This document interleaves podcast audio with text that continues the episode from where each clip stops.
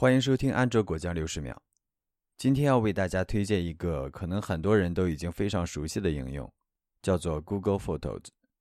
从安卓四点一到今天，这款原生系统的默认相册不断成长，现在已经成为横跨多平台的优秀产品。Google Photos 除了提供无限容量的存储外，最大的特点应该是智能。它可以识别照片中的人脸、景色和事件，并自动进行归类。还可以将照片自动整理成故事，将细碎的时光拼凑成回忆。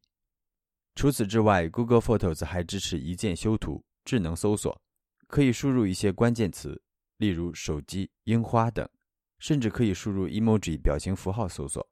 另外，Google Photos 还支持共享相册的功能，家人或好友之间可以建立一个共用的相册，在这里每个人随时都能更新照片，其他人会收到通知。